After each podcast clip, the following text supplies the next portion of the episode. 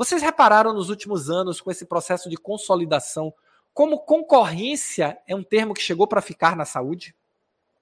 Agora, todo mundo se preocupa com concorrência. Todos os hospitais falam em resultado. E resultado não é mais apenas resultado assistencial. Resultado é resultado financeiro, resultado do balanço. Por quê? Porque empresa tem coração, não tem balanço.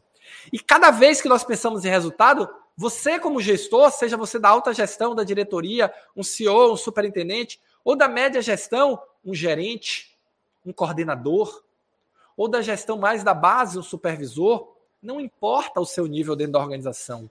Você precisa ter o plano da sua área.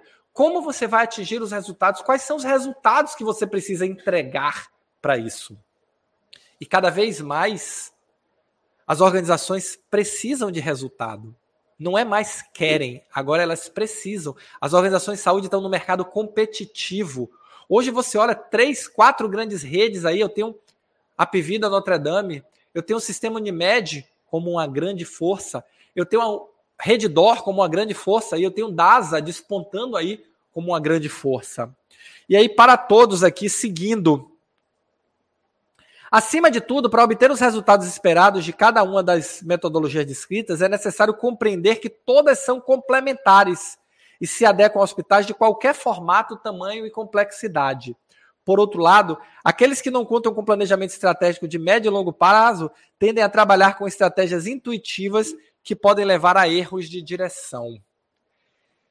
Então, pessoal, quando nós olhamos esse conjunto de ferramentas e pensamos no plano, você tem um plano para sua área, para o resultado, para construir o resultado? Qual o planejamento? Como você está? Qual o objetivo compartilhado que você está construindo com a sua equipe? Que ferramentas você usou? É método. Cada vez mais nós precisamos trabalhar no desenvolvimento do dom da gestão, disciplina, organização e método. Você que está comigo dentro do programa Gestores Extraordinários, do passo 2 do GPS, eu ensino você a usar cada uma dessas ferramentas. Para quê? Para que você se torne um gestor mais diferenciado, para que você se torne efetivamente um gestor extraordinário da saúde. E aí, pessoal, quero agradecer a cada um de vocês que está comigo aqui hoje, tá certo?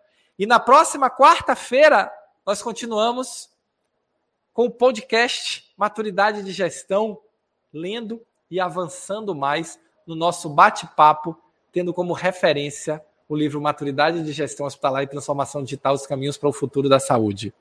Então, deixa o seu comentário aí, me diz o que é que você achou, deixa o seu like e até a próxima, até a próxima quarta.